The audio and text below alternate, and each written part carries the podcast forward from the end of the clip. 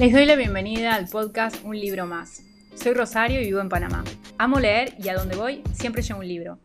Este es el episodio número 8 y espero que lo disfruten. Una nueva semana en un libro más y por supuesto otro libro. Hoy decidí que quería hablar de otro clásico. Y además es un clásico que me permitió descubrir algo que yo no me había dado cuenta, pese a haber leído muchos libros, y lo descubrí con este clásico. Estoy hablando de Robinson Crusoe de Daniel Defoe. Como saben, porque lo comenté en uno de los episodios anteriores, este fue uno de mis libros favoritos de junio. No esperé que realmente lo disfrutara de la forma en que lo hice. Primero porque era un clásico. Y a veces los clásicos pueden ser un arma de doble filo.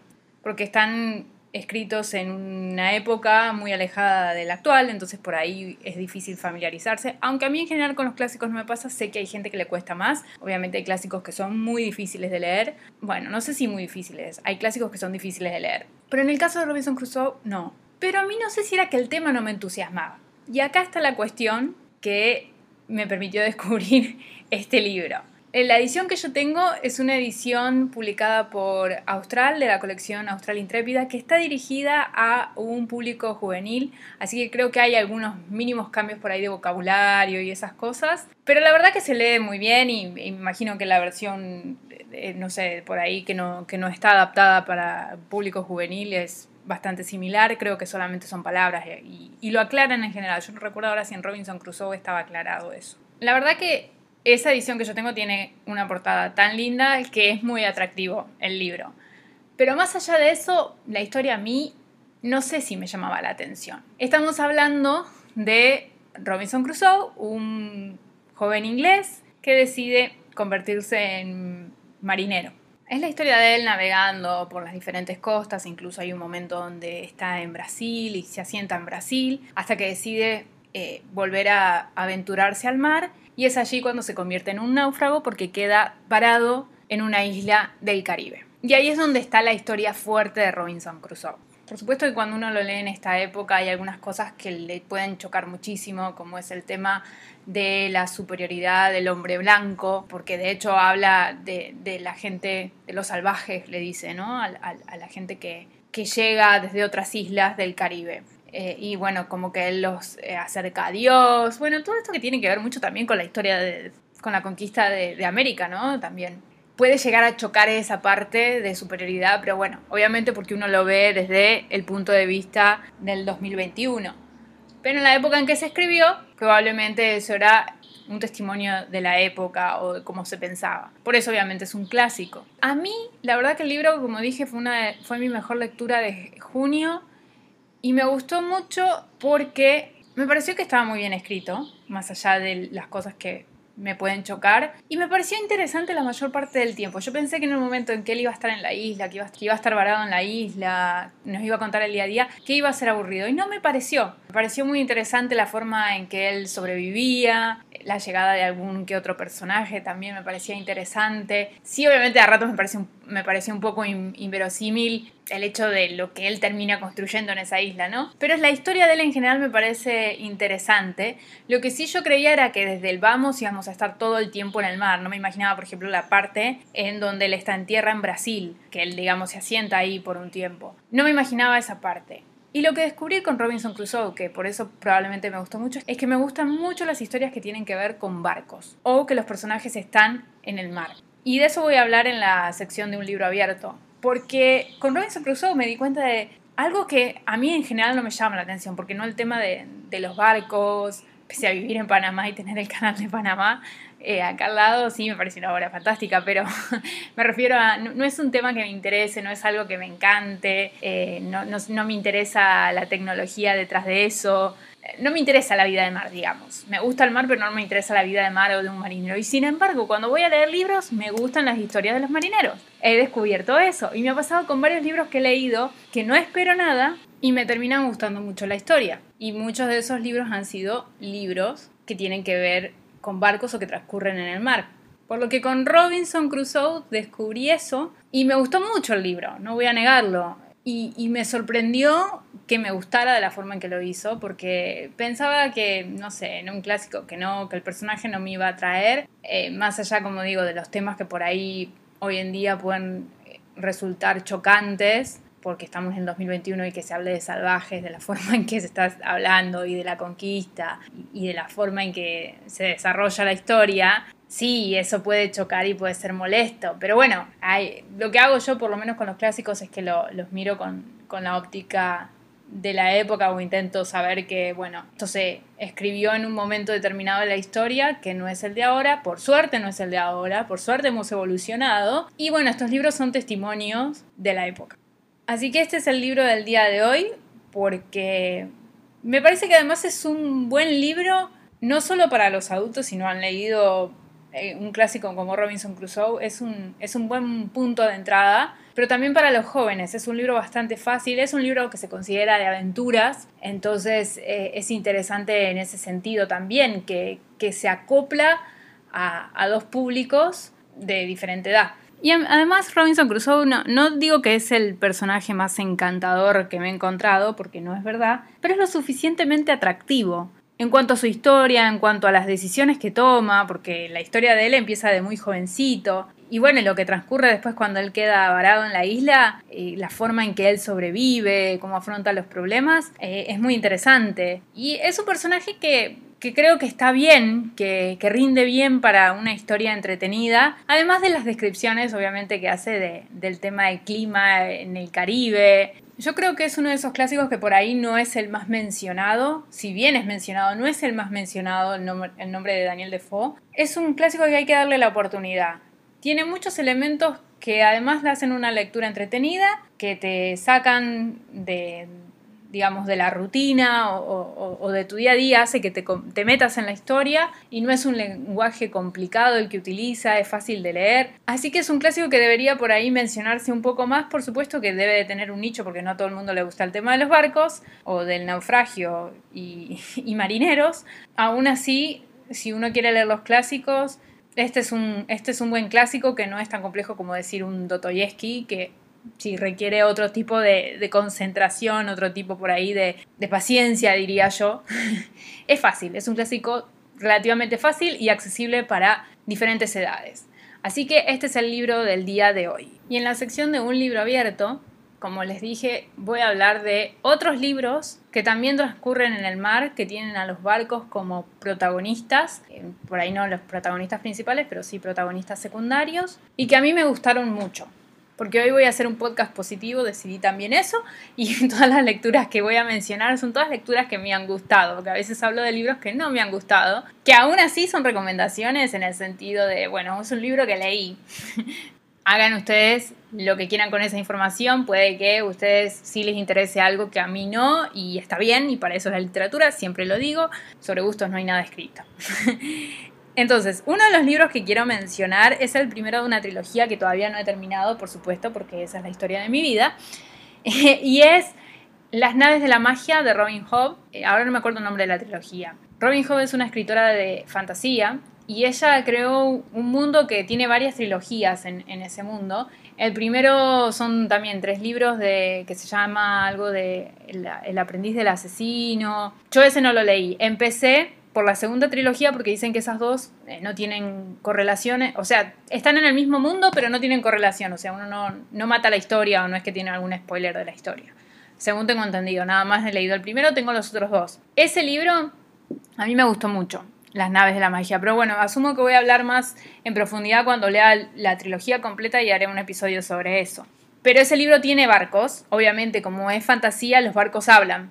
Así que ahí sí los barcos son protagonistas. A mí es una fantasía que yo no esperaba que me gustara así y me encantó, me metí tanto en ese mundo, me encantaron los personajes, hay un personaje que odio en ese libro, pero que lo odio. Vamos a ver cómo sigue después en los otros libros, pero ahí eh, me genera, a mí me encanta cuando puedo odiar un personaje, eh, cuando hay un buen villano o cuando puedo odiar a un personaje que por ahí no estás buscando odiar, bueno, pero que es insoportable, eh, no por porque está mal hecho, porque eh, no lo aguanto, sino porque está tan bien hecho que en la vida real esa persona no lo aguantaría. Bueno, las naves de la magia de Robin Hood tiene un personaje así, además de los barcos, hay un barco que para mí es entrañable en ese libro, que es divino. Pero bueno, no voy a hablar mucho de ese libro. Ese es el primero que puedo mencionar que tiene historias de barco y que yo tampoco esperaba que a mí me gustara por ese tema, además de, de que, bueno, con fantasía tengo como mis momentos, mis altibajos. No esperaba por el tema de los barcos, pero para mí lo de los barcos se, transformó en algo que me encantó, el tema de piratas, barcos, no sé, me fascinó. Y ahí como que tuve una pista, pero dije, ah, bueno, puede ser este libro porque es fantasía. Ya con Robinson Crusoe, como digo, confirmé, los libros con barcos me encantan. Bueno, entonces, ese es uno, pero como no he terminado la trilogía, no puedo hablar mucho más de eso. En todo caso, haré un episodio cuando termine la trilogía, que todavía no sé cuándo será eso, si será antes de que termine el año, ojalá. Otro libro que para mí también fue muy bueno es la narración de Arthur Gordon Pym, de Edgar Allan Poe. Para mí ese libro también transcurre obviamente eh, en un barco, pero acá toma el tema de el rescate de dos personas que eh, obviamente sufren un naufragio y es muy interesante lo que ellos van contando que incluye temas como el canibalismo. Esta es la única novela de Edgar Allan Poe y es una novela corta. No sé si es mi favorita de los libros que voy a mencionar, creería que no, ni tampoco es mi favorito de Edgar Allan Poe, pero es una historia igualmente interesante y atrapa y en teoría, si mal no recuerdo, este libro de Edgar Allan Poe está basado en una historia que tiene como protagonista al barco Essex que zarpó de Nantucket en 1819 en Estados Unidos, uno de esos barcos balleneros que obviamente cazaban ballenas. Y bueno, fue una historia real y él se basó en esa noticia porque cuando vuelven los náufragos cuando los encuentran, bueno, descubren que pasaron cosas, ¿no? Entonces, la historia de, Gordon Pym, la narración de Arthur Gordon Pym, se basa en, esa historia real o, que Edgar Allan Poe vio esa historia y bueno, de allí partió la idea para su novela. Tengo entendido también que Moby Dick tiene que ver con, con la historia del buque El Sex, pero no he leído Moby Dick.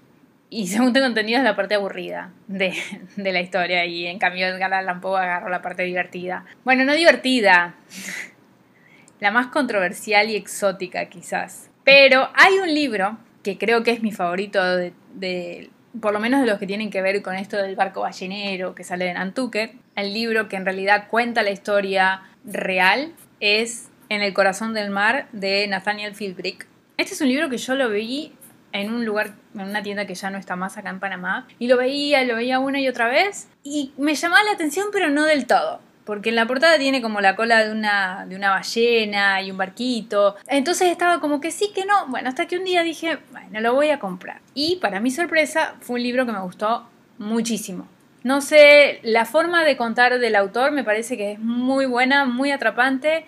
Aunque pueda parecer un tema aburrido, no lo es. Lo hace muy llevadero y termina siendo muy interesante porque en teoría es la historia real de lo que sucedió después que la tripulación de este barco ballenero es atacada por una ballena y se tienen que dividir en los botes salvavidas. Incluso es muy desesperante, obviamente, porque están ahí a la deriva y bueno, es saber quién sobrevive y quién no. Y son los dos sobrevivientes, dos sobrevivientes que los encuentran en Sudamérica y bueno, los encuentran con huesos, con restos de huesos humanos. Entonces todos sabemos qué es lo que pasó. El tema del canibalismo, otra vez. Entonces es como la crónica de lo que sucedió y a mí me pareció, la verdad que me pareció genial. Primero descubrir la historia. Y para mí es un libro que no, o sea, de otra manera no creo que me hubiese acercado si no fuese porque lo veía una y otra vez en la librería y había algo que me atraía del libro pero no sabía bien qué era, porque leía la contraportada, me interesaba y al mismo tiempo no, porque de vuelta decía, ah, tema de barcos, a mí los barcos no me interesan, no sé por qué. Quizás ese fue el primer libro que a mí me metió el chip del barco y decir, ah, ok, acá en las historias que tienen que ver con personas varadas en alta mar, me interesan. No sé si es porque me desespera y porque además yo he tenido pesadillas con barcos. Entonces por ahí me genera cierta atracción y cierto morbo el tema, porque lo veo desde afuera y lo, lo vivo a través de personajes y no me pasa a mí. Digo yo que es eso, no lo sé. Así que ese es otro libro que transcurre en alta mar para finalizar con esta sección y con el podcast de hoy, que, solo hablé de barcos y marineros, otra historia que tiene su película, La vida de Pi de Jean Martel, que cuenta también un naufragio en el Pacífico, que un, eh, un chico hindú que se queda con animales viviendo en el bote. Entonces es la historia de este chico que además también cuenta un poco el tema de inmigración porque es una familia hindú que tenía un zoológico que va a vivir a Canadá y bueno, en ese traslado del barco es donde ocurre la tormenta y el chico queda varado con los animales del zoológico. Obviamente estamos hablando de animales salvajes, donde las chances de sobrevivir son muy bajas. A mí este libro me gustó, le di tres estrellas, hasta ahí, ¿no? No es que me fascinó. Había escuchado mucho por el tema de la película, porque en su momento se habló mucho de la película, y por eso quise leer el libro. Voy a ser sincera, en realidad el libro era un, uno de los tantos que tengo en, la lista de, lecturas pendientes, pero como les comentaba, yo todos los meses saco un papelito de mi latita de pendientes y bueno, salió el año pasado creo que fue La vida de Pi en uno de los meses y bueno, ahí fue cuando lo leí. No me disgustó, tampoco es que me arrepiento de su lectura, eh, no fue una pérdida de tiempo, pero no es un libro que me deslumbró y, y de los que cuentan historias de personas en alta mar, quizás es el que menos me ha gustado de todos. Porque no es que está escrito eh, excelente.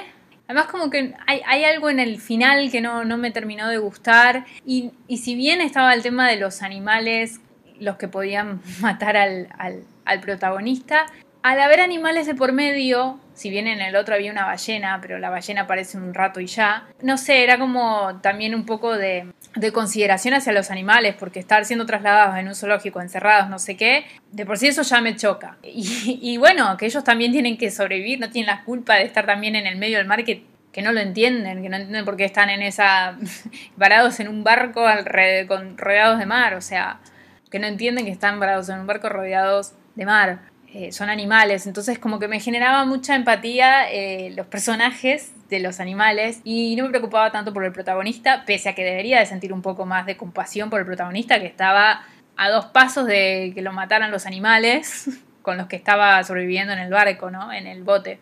Pero no, por ahí de todas las historias sí eh, tuvo sus momentos relevantes de desesperación, porque creo que eso es el hilo conductor de lo que me atrae hay momentos de mucha tensión en esos libros que tienen que ver con barcos y la situación de sobrevivir y que tu cuerpo te esté dando hasta el final para sobrevivir en una situación que es muy difícil de sobrevivir porque estás varado en el medio de la nada. Obviamente hay diferentes épocas en donde se cuenta, creo que la vida de Pi es como en el 70 y estamos hablando de los otros barcos de la narración de Gordon Pym del barco ballenero en el 1800. Por supuesto las condiciones eran diferentes, pero aún hoy, cuando suceden esas cosas, es muy difícil sobrevivir. Realmente creo que eso me genera, la, la tensión, es son libros que tienen tensión asegurada y te desesperan. Ah, yo a veces me siento desesperada cuando estoy leyendo esos libros y me gusta que tener esa sensación porque nada más la tengo en el libro, no la tengo de verdad.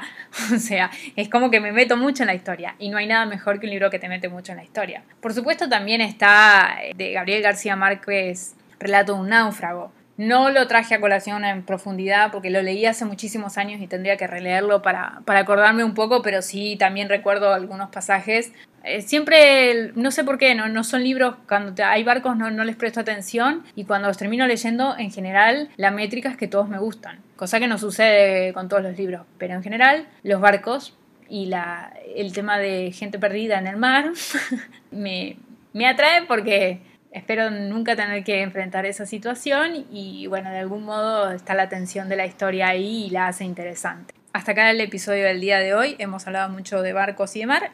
La próxima semana les traeré entonces otra recomendación que no tenga nada que ver con el tema.